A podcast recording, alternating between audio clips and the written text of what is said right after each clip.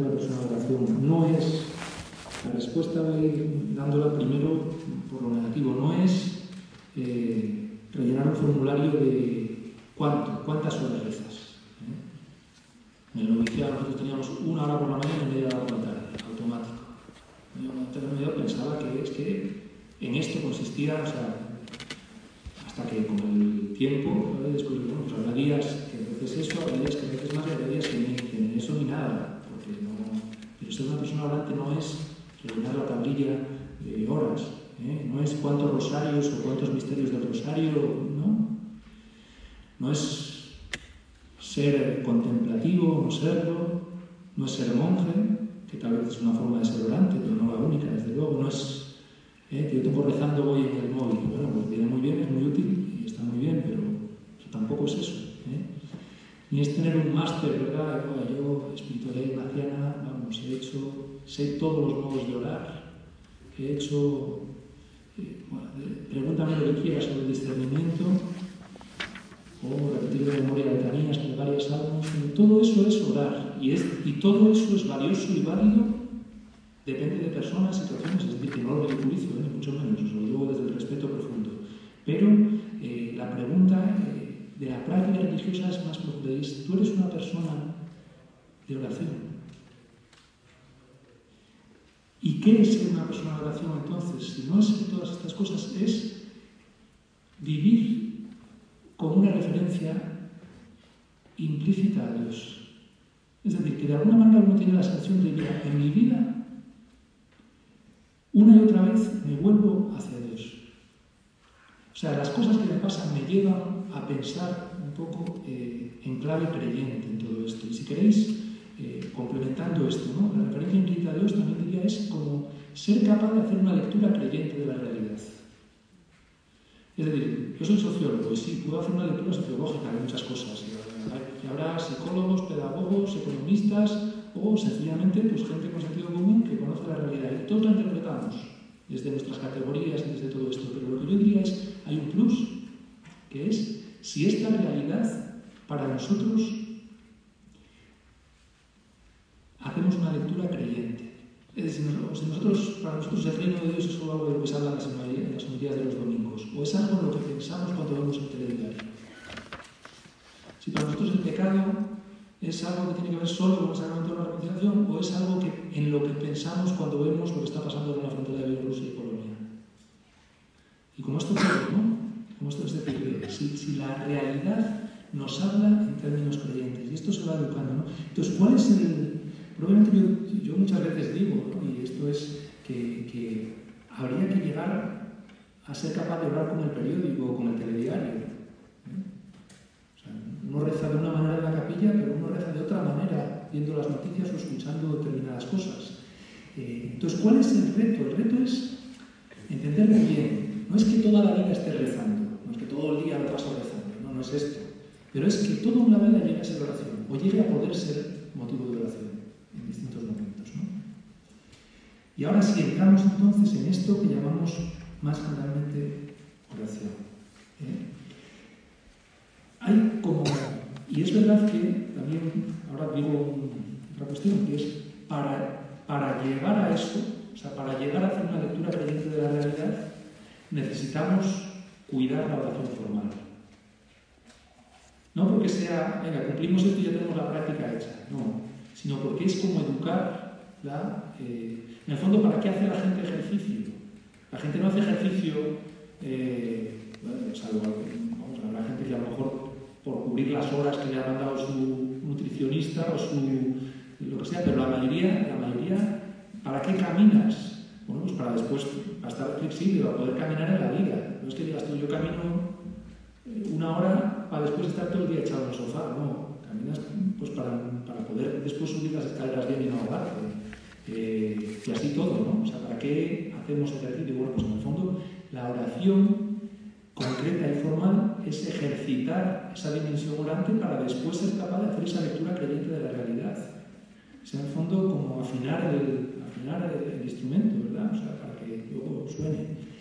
Y claro, la oración formal, hoy en día, en esta sociedad ruidosa, donde tenemos tanta tanto ruido, tantas prisas, tanta conexión constante, tantas urgencias, un ritmo eh, furioso que es el que tiene nuestra vida, cuesta, ¿no? Porque cuesta pararse y es curioso porque cuesta porque a mí me gustaría empezar por eh, tres dudas que hay que superar. Tres dudas que a la hora de ponerse a rezar, ¿verdad? Que en el fondo si yo preguntase aquí, bueno, pero tú rezas, pues seguro que saben, bueno, hay quien sí, quien no, casi todo el mundo reza de alguna manera, todo el mundo dice, bueno, pues yo a mi manera y así y tal y tal. Pero eh, es muy posible que alguna de estas dudas, de estas tres dudas, eh, a veces nos atormenten un poco. La primera es la duda de la soledad. ¿eh? Pero hay alguien ahí. O sea, hay, alguien escuchándome. Hay alguien respondiéndome de verdad. Y ese es el punto de decir, no sé, o sea, lo formulamos de muchas maneras, no estaré yo hablando conmigo mismo. Pero si esto no es solo mi reflexión, me estoy sugestionando. De verdad, Señor, tú hablas, pues afina un poco, porque yo no, te oigo nada. ¿no? Un poco, eh, y esa duda está ahí y no se soluciona, o sea, esa, duda no se soluciona eh, con una revelación maravillosa. ¿eh? O sea, a veces hay que vivir con ella toda la vida. Lo que alguna vez, me lo habréis oído contar, porque lo cuento casi miles de, charlas y anécdotas de aquel jesuita, que un día comentaba en una comunidad y salió el tema de la duda, de la duda de la fe, y mira que compañeros pues que, vivimos un poco esto a fondo y que hemos rezado y hecho de ejercicios y, bueno, se puso la conversación profunda, se pone la conversación profunda y hay un momento en que dice, bueno, ¿y si Dios no existe? Un Padre Nuestro para que exista. En el fondo, en el fondo, sea, la duda de la soledad tiene, tiene algo que ver con esa pregunta que ahí está, que ahí está, y que en parte no se soluciona por una demostración, se soluciona con el salto de la fe. Y creo que realmente hay poca fe. La segunda es la duda de la eficacia. La duda de la eficacia es, claro, en este mundo tan práctico, tan, bueno, es, ¿y esto qué me aporta? ¿Qué me aporta? ¿Para qué sirve? ¿Qué saco limpio de la oración? Y a veces, claro, en el fondo intentamos responder a esta pregunta haciendo una enumeración de utilidades. No, es que me ayuda, me pone las pilas, me da mucha paz, me sienta bien, no sé qué, no sé cuánto. Pero en el fondo a veces, a veces, si somos sinceros, que reconocer, ah, no tanto. No tanto. O sea, si es por darme paz, pues a lo mejor es mejor ir a un paseo por el campo. Si es por relajarme, a lo mejor me viene mejor una sesión de Nuez de no sé qué. Si es por cargar las pilas, duerme. Es decir, que a veces la respuesta de no, no, voy a demostrar para qué me sirve es una respuesta un poco falso. Porque la pregunta me daría la vuelta y dice, ¿por qué tiene que servir de algo? ¿Y para qué te sirve estar con las personas a las que amas?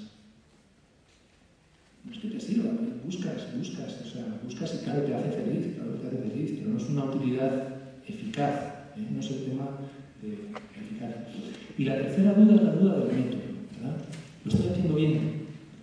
¿Eh? Esa pregunta a veces tan... ¿Valdrá mi oración? Vale, vale mi oración.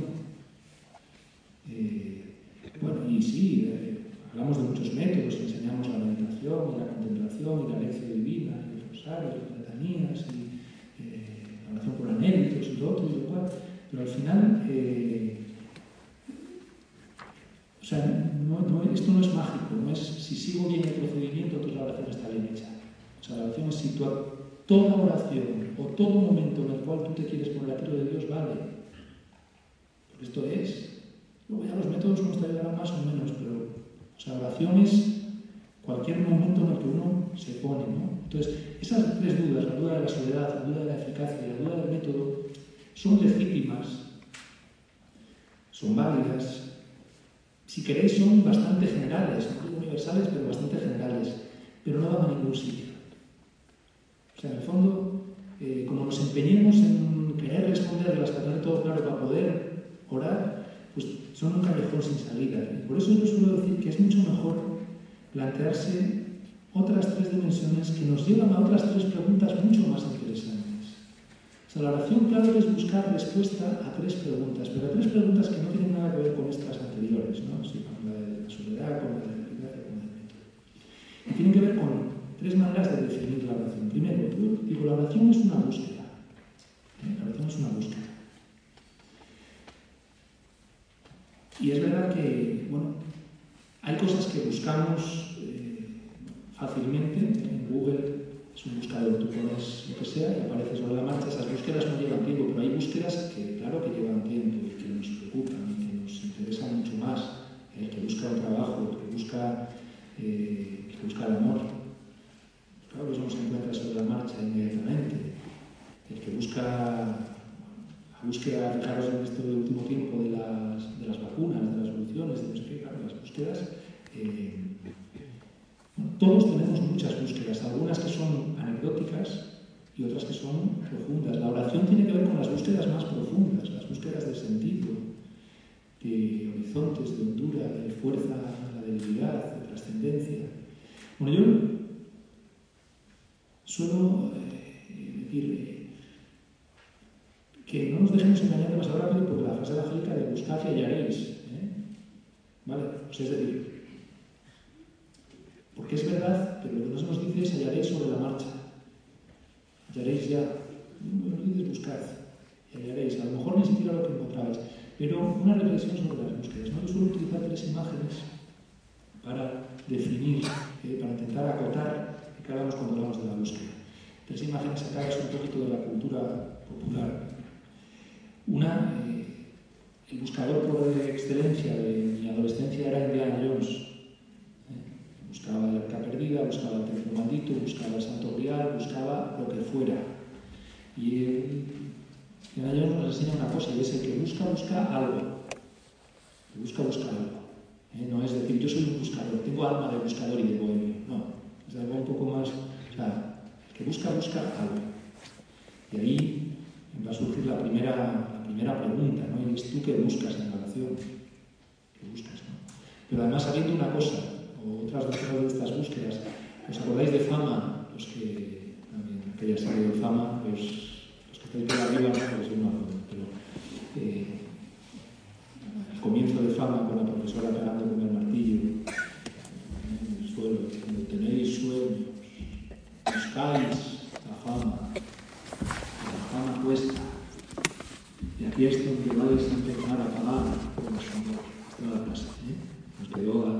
toda mi generación nos volvió a todos unos voluntaristas tremendos, pero, pero buscáis la fama, pero la fama cuesta. Creo que ese es un segundo elemento de las búsquedas. Las búsquedas cuestan, o sea, implican un esfuerzo, implican un punto de, sí, de exigencia, de, llámalo disciplina, eh, que me parece que es interesante verlo, porque es que si no, a veces también podemos caer en una especie de mirada de, ay, la oración tiene que ser una especie de cosa fácil, de yo me pongo y de golpe me llueve infusamente el Espíritu Santo y ya. No, muchas veces es muy árida. La formal muchas veces es muy árida. yo suelo poner una imagen eh, que es que orar es ir a la estación sin saber cuándo va a pasar el tren. Un día tras otro, tras otro, tras otro, tras otro, tras otro, tras otro. Y algún día pasa. Y si estás, te subes, pero si no estás, no. Pero ir todos los días a la estación a veces es un... Entonces las búsquedas claro que cuestan, también tienen una parte ahí. Entonces, y tercero, ¿no? Yo leí una novela de ciencia ficción hace años que me fascinó, se llamaba Maestro Cantor, y que era, era muy bonita, contaba, mmm, bueno, era pura ciencia ficción, ¿no? pero en el fondo era, digamos, que el emperador del universo buscaba eh, un, una, una voz, o sea, buscaba un cantor que eran las voces más selectas del universo y quienes se encargaban de buscarle esa voz era pues, una casta religiosa que eran los de la casta de canto. Entonces no se lo podían negar porque era eh, algo, porque creían que si encontraban la voz adecuada luego volverían un hombre humano y un hombre sensible y un hombre eh, de verdad, eh, o sea, que podía ser una muy buena, pero este era un hombre acostumbrado a mandar y a tener todo lo que quería cuando lo quería. Y entonces buena parte de la novela es este hombre va una y otra vez a la casa de canto para decir, ya, ya, ya, ya está mi pájaro cantor, ya está, ya lo tengo, ya me lo habéis encontrado, ya lo habéis... Y siempre la respuesta que le daban era la misma, ¿no? Las búsquedas sabemos cuándo empiezan, pero no sabemos cuándo terminan. Las búsquedas sabemos cuándo empiezan, pero no sabemos cuándo terminan. Lo cual también, fijaros, esos tres elementos de la búsqueda, ¿no? Porque, o sea, nosotros en la oración, claro que buscamos, claro que buscamos.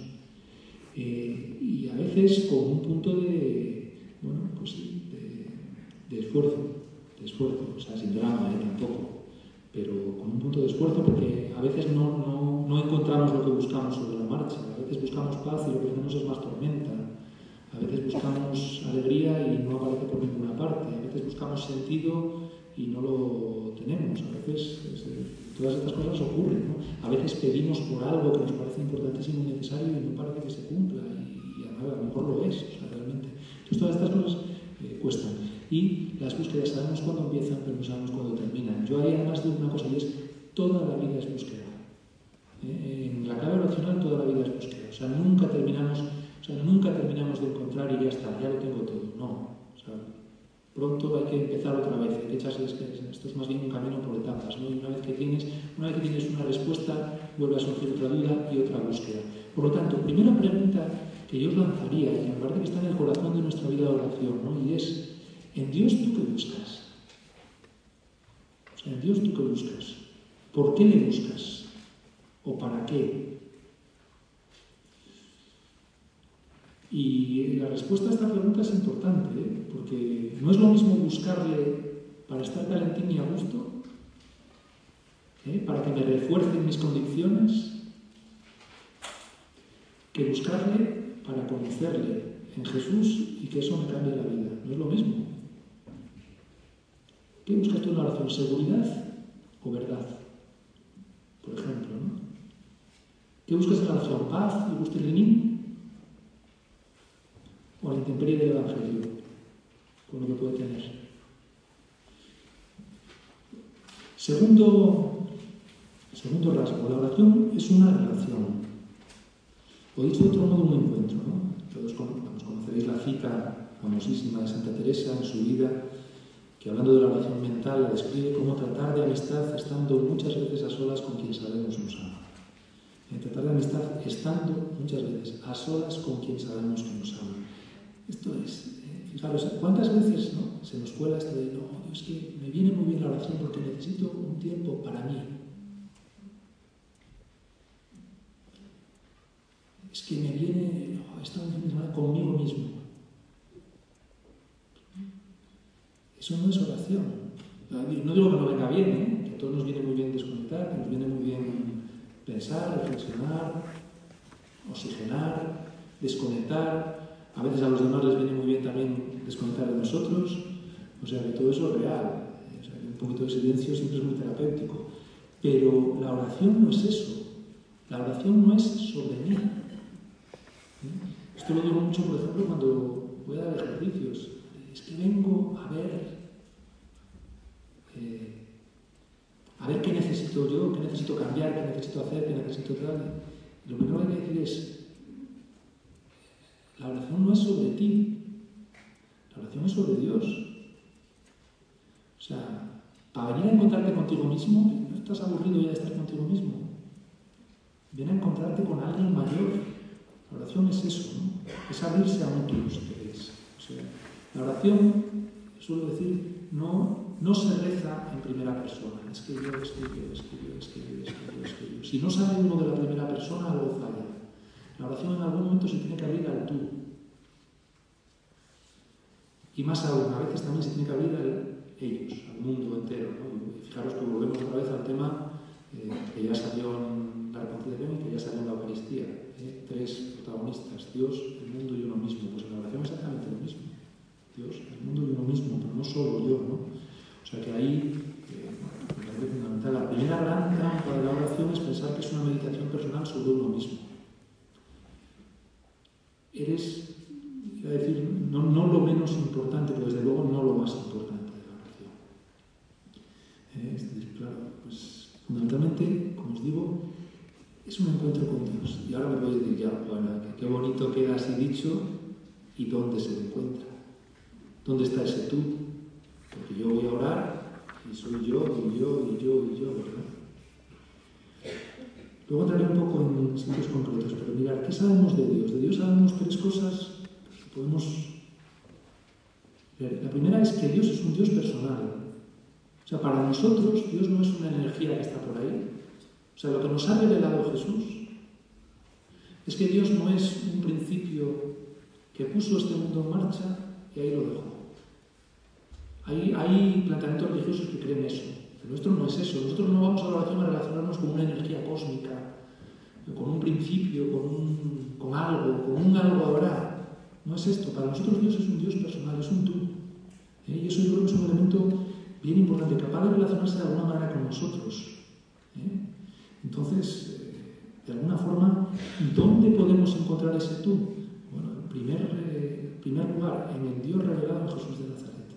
Ahí tenemos el tú. Luego ya entraré en concreciones más, pero ahí tenemos el tú. A veces también, claro, ¿dónde, puede estar la trampa? Que, podemos pensar, ¿no? Que ir a orar es, venga, me voy a poner en silencio y voy a oír algo. No, no. O sea, hay muchas conclusiones que ya tenemos. Eh, en cuanto es una relación, es una relación histórica. Es decir, de la misma manera que nosotros tenemos una historia, pues por ejemplo, con nuestros amigos. Con nuestros amigos de toda la vida tenemos una historia.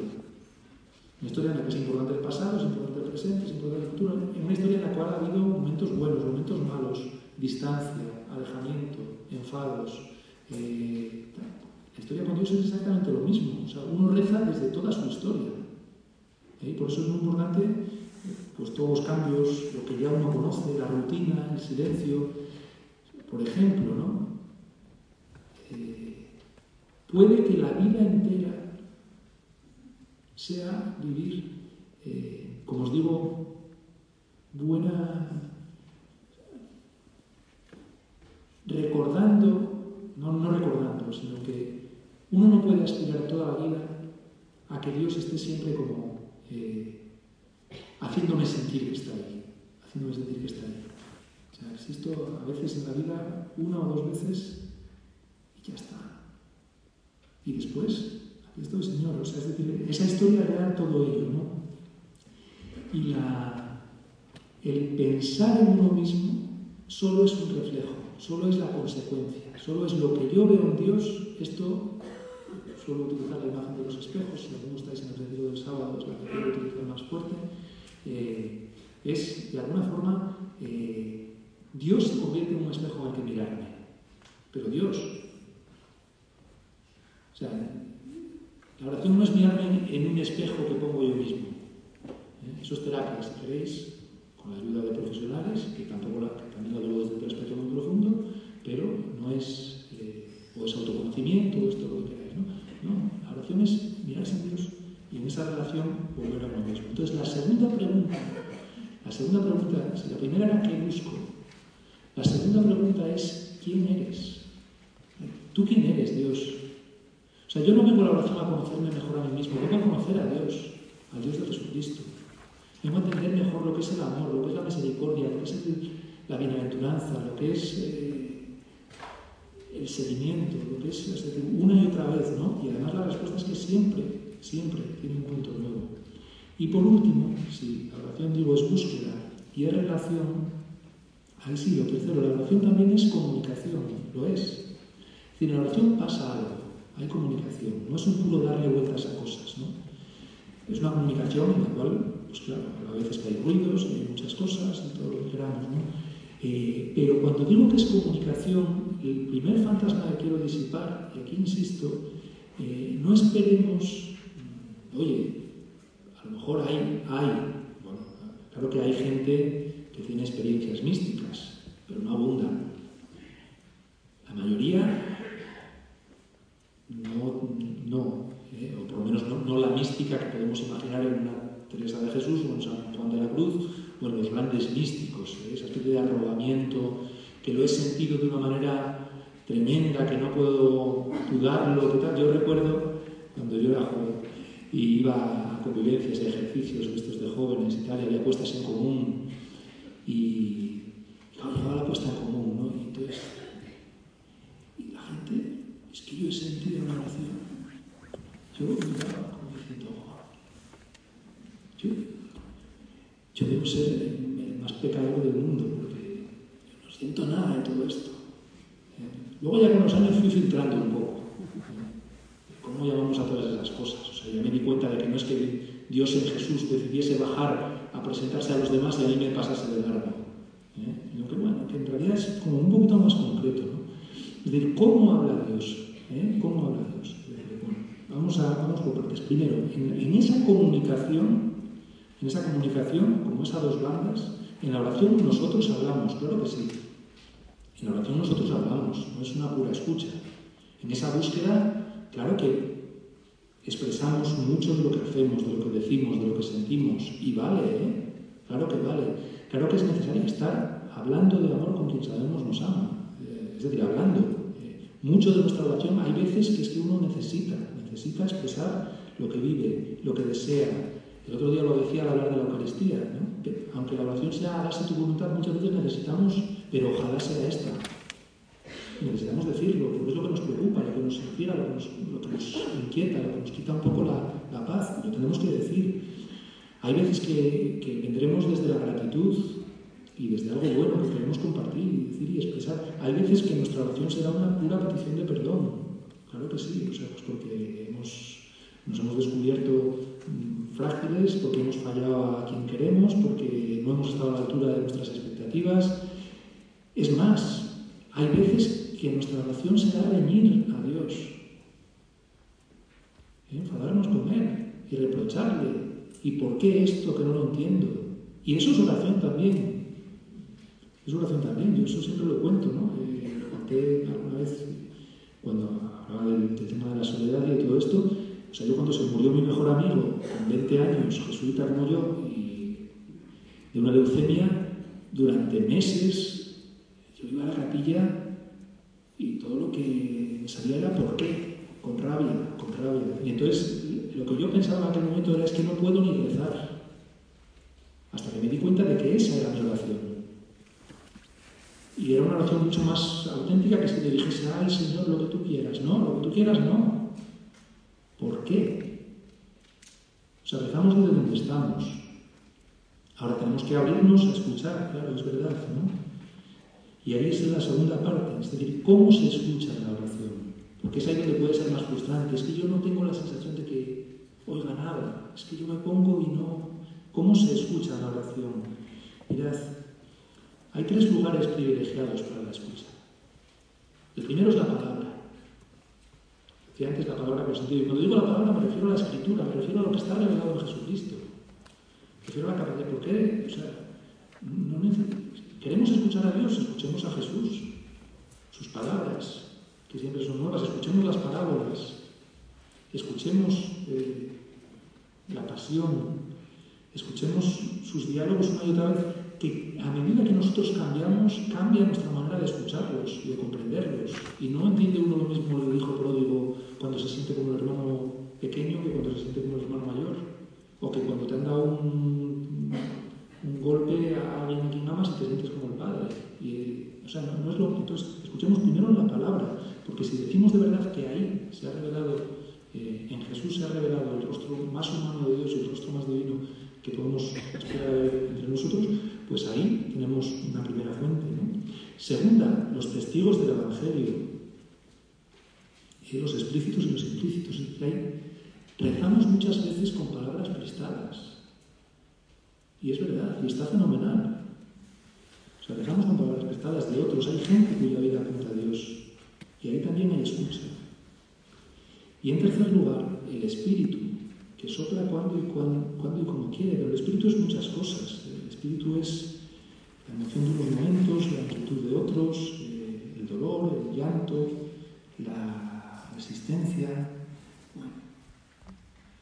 como os digo, lo que es escucha casi, vamos, nunca va a ser, no voy a decir nunca, siempre, pero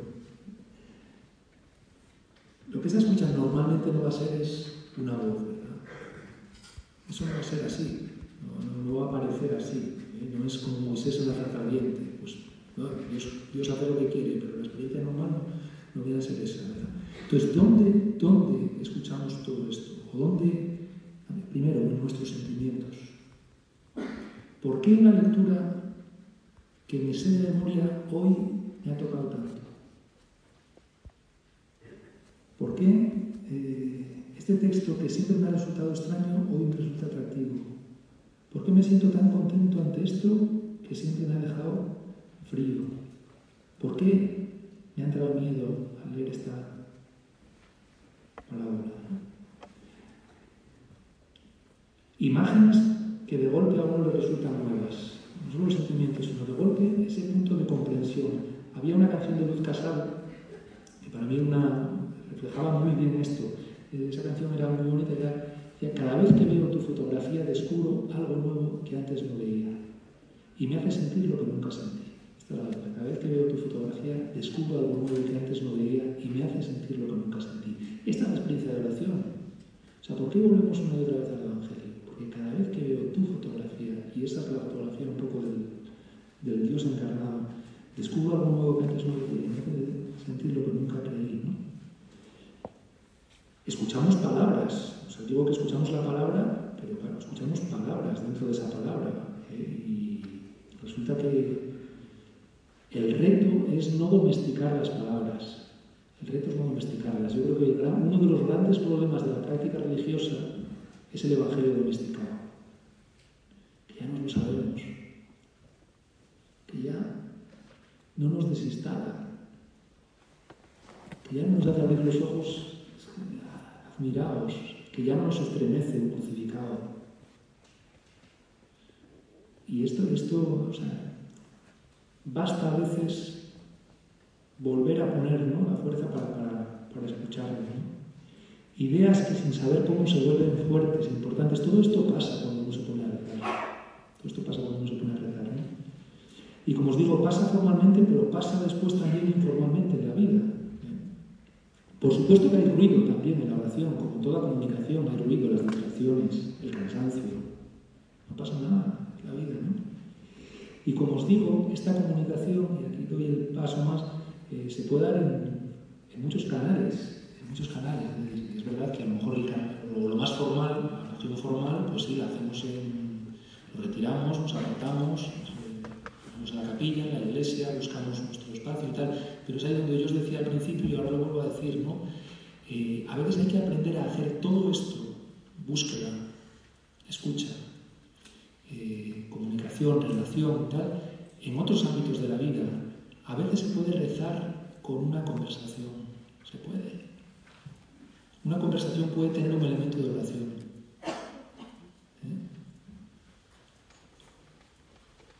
Hace, hace unos meses eh, a la hermana de un compañero mío muy querido de trabajo de Alejandro Boy la mató su marido. y recuerdo la conversación que tuve con, con, este compañero mío y con su padre. Y era, esa conversación era toda una oración para mí. Escuchar, escuchar de golpe a gente hablando sin rencor, escuchar a gente hablando de una manera que para mí era absolutamente humana y al mismo tiempo echando raíz en la fe. No es que voy a rezar sobre esto, no, es que la conversación se convierte en oración. O como esto, y bueno, eso es un episodio dramático, ¿no? Pero, pero que hay otros muchos momentos, ¿no? Un desahogo, un enfado, hay muchos momentos, una declaración de amor puede convertir en una verdadera oración. Una declaración que uno hace una declaración que uno recibe. Pues todo esto es, bien importante. Por eso digo que los canales varían, ¿no? Y varían mucho. Y al final el mensaje es uno, es el Evangelio, es la buena noticia. ¿no? Entonces, ¿la oración qué es? Pues es llevando todo lo que tú llevas a cuestas, que eso no lo puedes quitar, sin embargo, tratar de escuchar y en ese sentido la tercera pregunta, si la primera era ¿qué busco? Y la segunda era ¿quién eres? La tercera es ¿qué quieres? ¿Qué quieres de mí? ¿Qué quieres del mundo? ¿Eh? ¿Qué es lo que se me remueve y qué es lo que, lo que brota? Al final, ser una persona orante, pues es todas estas cosas, todas estas cosas. Y ahora, algunos aprendizajes concretos. lo pongo ahí. Eh, Primero, la intención sí es lo que cuenta. ¿Qué quiero decir? Lo que decía antes, ¿no? y paso por ello bastante rápido. Eh, oras cuando dices voy a orar, cuando te haces consciente, cuando dices quiero, o sea, quiero, pero aumenta mi poca fe. Ya ahí está rezando. O sea, si, si le ponemos un listón tan alto a decir, no, es que tienen que darse tantas condiciones perfectas para poder estar rezando, nunca lo vas a hacer. Nunca lo vas a hacer. ¿Puedes rezar en el metro? Sí, puedes rezar en el metro. Aunque te distraigas, sí. Porque en el momento que tú te refieres, te haces consciente, dices, Señor, aquí estamos, ¿no? Está rezando. Está rezando, en contextos formales o informales. Segundo, pongo ahí esa frase tan jesuítica de cada maestrillo tiene su librillo. ¿Qué quiero decir con esto? Que no hay que mitificar una forma sobre otras. Es que vale más estar... ¿Qué? Qué necios somos a veces. Qué necios somos a veces. ¿eh? Yo, eh, bueno, pues de, cuando era más joven y, claro, más orgulloso y más, eh, bueno, de joven crees que te lo sabes todo y que, sí, pues, por ejemplo, a mi abuela. Me parecía una oración para ella, no para mí. es que yo contemplaba. Y también hay un punto de y recuerdo una vez que mi abuela me pidió que grabase con ella el rosario en una cinta y poco menos que me ofendí. ¿eh? Os lo dije para darle el disgusto, pero decía, fíjate la abuela, qué antiguo. Bueno, cuando fui a, eh, pasé dos años trabajando en Estados Unidos y trabajaba con mexicanos, eh, sobre todo, y eran gente muy sencilla, había cruzado la frontera todos y, era, y me invitaban a las posadas. Las posadas era, cuando llegaba Navidad, pues se juntaban antes de Navidad, cada día en una casa, y aquí se juntaban a rezar el rosario. Claro, me encontré con una, con una, con una oración en la cual eh, había más devoción, más fe, más agradecimiento, de gente además muy golpeada por la vida y que no solo en el pasado, sino en aquellas circunstancias que desnudaban toda mi pretensión de maestro espiritual, toda, toda, toda. Y ahí, ¿qué es lo que entiendes ahí? Que, que todas las formas son válidas, todas. Cada uno tiene que encontrar la suya. Habrá gente a la que le ayude a repetir una serie de letanías mecánicamente, porque esto le ayuda ¿eh? a, abrirse a, pues a la presencia de Dios. Habrá gente a la que le ayude una espiritualidad, otra, es decir, mm, entonces creo que ahí lo bonito es buscar, buscar. También dicho eso, digo, cuando todo es oración, nada es oración. Es verdad, o sea, lo que he dicho es, es verdad que hay que aspirar a que en la vida eh, uno pueda rezar en muchos momentos, en todo momento. Pero es verdad también que hacen falta momentos explícitos de oración para ir Hace, hace falta momentos explícitos de tomar conciencia de la presencia de Dios, ¿no? Y ahí está. Nuestras capacidades nos ayudan. ¿eh? Rezamos, es que hay, hay que abstraerse para rezar, no, rezamos como somos. Es que yo soy muy racional, reza con la razón. ¿Crees que Dios no puede utilizar tu razón para llegar a ti? Reza con la razón. Hay una oración más reflexiva, más meditativa, planteamos preguntas, le damos vueltas. Pero es verdad que alimentamos esa reflexión pues, con palabras que no son nuestras, vamos más allá. Reza con la imaginación. Eso es la contemplación. Reza con tu imaginación. Eh, contemplar, que muchas veces es recrear el Evangelio. Ah, pero si es que, es que, es que, pero si soy yo que lo estoy pensando, claro, que tienes que dejar la mente en blanco ya Dios te va a insuflar ahí las cosas. No, tú imagina que ya verás cómo por el camino llegas a donde no pensabas. Ahí no sé si habéis tenido un ejemplo, un ejemplo muy bonito ahora de contemplación. Si habéis tenido la ocasión de ver una serie de televisión que está surgiendo ahora, porque van haciendo, eh, quieren hacer fuera de plataformas que se llama The Chosen, eh, los elegidos, los elegidos. Es muy bonito porque lo que hace es recrear el Evangelio rellenando los vacíos, es decir, las cosas imaginando lo que debería ser, lo que debería ser el pasado de Pedro, lo que debería ser la historia que no se nos cuenta de Magdalena, lo que debería ser las evidencias de, Mateo. Eh, y es muy bonito porque de golpe te encuentras diciendo, pues claro, claro que en la imaginación de golpe te asoma más al Dios de Jesús, claro que sí. Rezamos también con la voluntad. ¿Eh? No decimos en mi Señor, mi memoria, mi entendimiento y toda mi voluntad. Claro, rezamos con nuestro deseo. ¿Eh?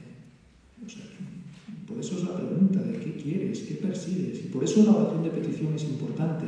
La oración de petición muchas veces reconociendo de verdad cuáles son mis verdaderos deseos. No qué es lo que debería desear, sino qué deseo. Atreverse a pedirle a Dios aquello que llevamos dentro. Rezamos con la memoria. Claro que rezamos con la memoria, ¿no? Mi memoria, mi entendimiento de toda mi voluntad, porque todos llevamos mucho equipaje y nuestra vida también es espacio de manifestación de Dios. Nuestro pasado, lo que hemos vivido, a eso lo llamamos sabiduría y también lo llamamos gratitud. Rezamos con el cuerpo. Podemos rezar con el cuerpo. Creo que también va con es bien bonito, ¿no? Los gestos, yo creo que es, algo que está muy poco, muy poco cuidado en nuestra cultura, ¿no? Quizá porque... Pero es bien bonito, ¿no? El cuerpo habla, cuando te arrodillas, habla. Cuando te levantas, habla. Cuando extiendes las manos... Es que tiene que ser siempre y solo así, ¿no? Cada quien sabe cuáles son sus ritmos cuál es su manera y cuál es su forma de expresar, pero a veces el cuerpo habla. ¿No os pasa a veces que uno lo que deseas es ¿Os imagináis la oración del fariseo y el publicano? Seguro que rezan con el cuerpo también, uno sacando el pecho y el otro agachando la cabeza, seguro. Y por último, rezamos con nuestras acciones cuando hacemos. Esto lo llamamos ser contemplativo en la acción. Ser contemplativo en la acción no es únicamente ver la realidad transfigurada, ¿no? sino que también es que la propia acción sea transparencia de la fe. Creo que este es el punto más ambicioso de todo, el, punto de llegada, la aspiración mayor. Y es a donde se llega cultivando todo lo anterior. Y es eso, que cuando mires a la realidad aprendas de alguna forma a intuir la transfigurada. Eh, y cuando digo transfigurada es la presencia de Dios en ella. Que veas en lo injusto injusticia, sí, pero que veas también pecado pero veas también la posibilidad de misericordia. Eso es empezar a ser contemplativos en la acción. Que veas en los pobres, en los que lloran, en los perseguidos por causa de la justicia, pues sí, gente que sufre, gente a la que ojalá encontremos como sociedad caminos para que consigan lo suficiente para llevar una vida digna, gente a la que ojalá la justicia les debe libertad, todo eso es verdad, pero también vemos bienaventuranza, porque el camino que recorren es el camino que recorrió Jesús, y lo vemos. Que veas la salvación que ya está brotando, no lo veis. Nos va a decir ahora Adviento, no lo veis, que ya está ahí. Que veas el reino cuyas semillas crecen en lo escondido. A veces nuestros análisis de la realidad son tan poco creyentes que mal todo. Hay tanto en el entorno que veas a tu hermano, que veas a la viuda pobre que echando dos monedas da la vuelta a las categorías de este mundo, que hay muchas, muchas, llevando de la mano a un familiar enfermo, llevando a un niño al colegio, que veas al samaritano iba al borde del camino, no alguien que me cordia, que me molesta, que, que veas la creación que sigue en marcha, ¿no? hay tantas cosas que vemos aquí que nos veamos aquí como comunidad. Simplemente como gente que se cruza en un cierto momento, sino como comunidad, aunque sea un instante, pero sí. ¿Por qué? Porque estamos unidos por la misma búsqueda. Así que voy terminando, ¿no? ¿Se reza poco hoy en día? Pues yo casi diría lo contrario. Se reza mucho, mucho, mucho más de lo que pensamos. Solo que no siempre le sabemos poner nombre. Rezamos mucho más de lo que nos damos cuenta. Mucho más. A lo mejor más informalmente, pero sí. Este mundo ruidoso, sí. ¿Y no hace falta silencio y sentido? Sí. Pero la realidad es que constantemente estamos buscando y mucho más de lo que nos damos cuenta estamos escuchando la palabra. Muchas gracias.